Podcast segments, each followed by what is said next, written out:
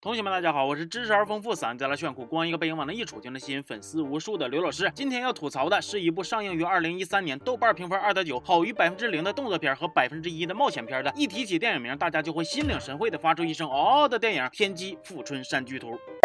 曾几何时，这部电影被广大影迷视为中国电影界垫底地位不可撼动的艺术瑰宝，甚至成为衡量一部烂片是否烂得出奇、烂得出彩、烂得出色的一种标杆性的存在。直到四年后的二零一七年，一位新人导演的作品横空出世，颠覆了《富春山居图》的地位，改写了历史，创造了奇迹。请同学们将这部作品的名字打在公屏上。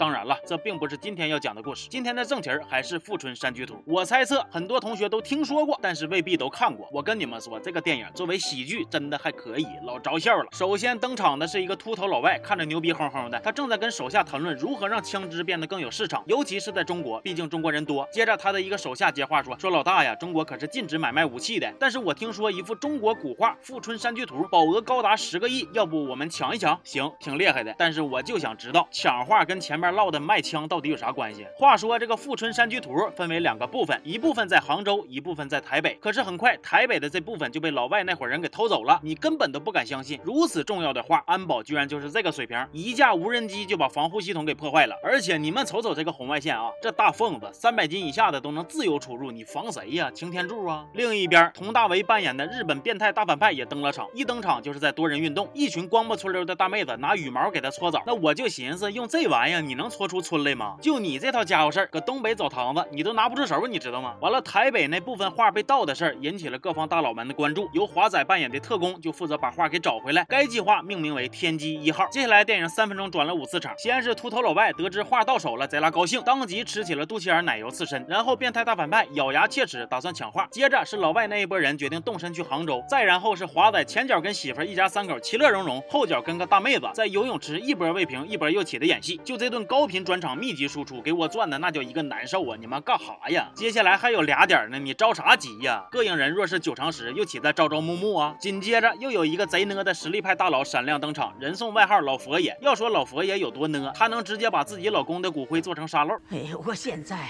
想让你朝上，你就得朝上；我想让你朝下，你就得朝下。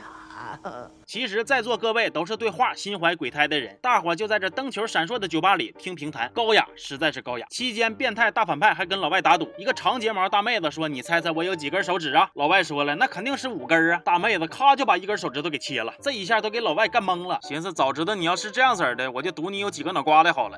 老佛爷答应大反派，他说自己能拿到完整的富春山居图，他只想要钱。大反派说没有毛病。另一头，华仔的媳妇是保险公司的人，正在跟警察展示他们最先进的安保技术。大家向后退一步。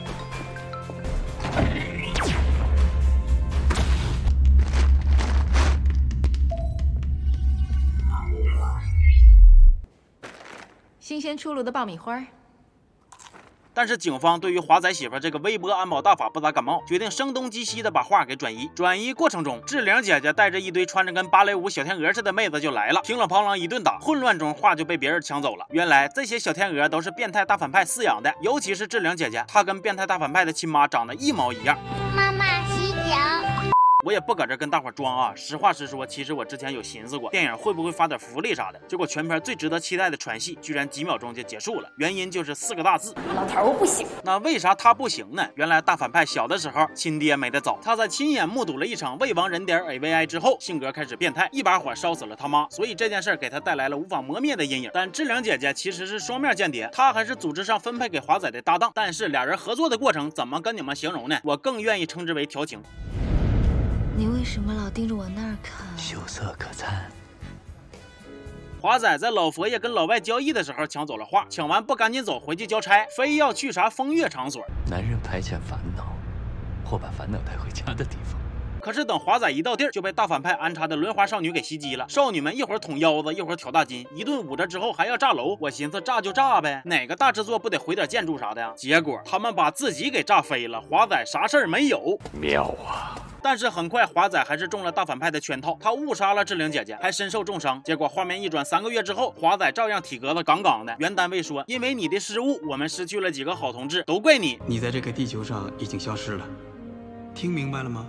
是人间蒸发。对不起，我没听明白，什么玩意儿？一次任务失败就连人都不让当了？啥单位呀？这么豪横？没了身份的华仔来到了一片世外桃源隐居，期间还出现一个未成年的小萝莉，不知道为啥就非得要嫁他。我一瞅这小萝莉，瞅着挺眼熟啊，是你李兰迪。但其实大反派从华仔这拿到的画是赝品，组织上觉得华仔又有用了，就又想让他把计划进行下去。可以，工具人实锤了。接着华仔发现了志玲姐姐是假死，华仔老婆也发现了华仔是假死，而且志玲姐姐还大着个肚子过来气华仔仔的媳妇儿。华仔看着也不生气，似乎还有点美滋滋儿。真不错。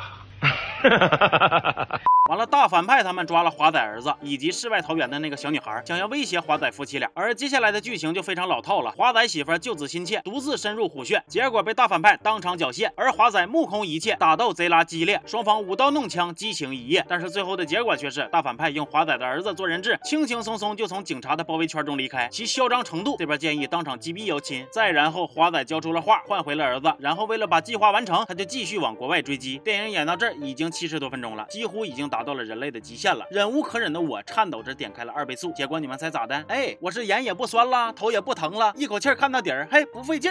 其实剩下半个小时的剧情，简单来说就是把人类迷惑行为大赏推向了新的高峰。华仔在国外带着好像又变好了的志玲姐姐跟敌人火拼，敌人突突一万发子弹也杀不死他们，像极了吃鸡时的你们。然后华仔实在被逼急了，就直接从几十层的大楼往下跳。别问那老大的降落伞之前是咋藏在身上的，问就是华仔身材好不显胖。接着危机时刻还有正房太太出马，帮自己老公和漂亮大妹子逃生。结果你们瞅这俩人是咋回报人家的呢？我需要爱。能给我吗？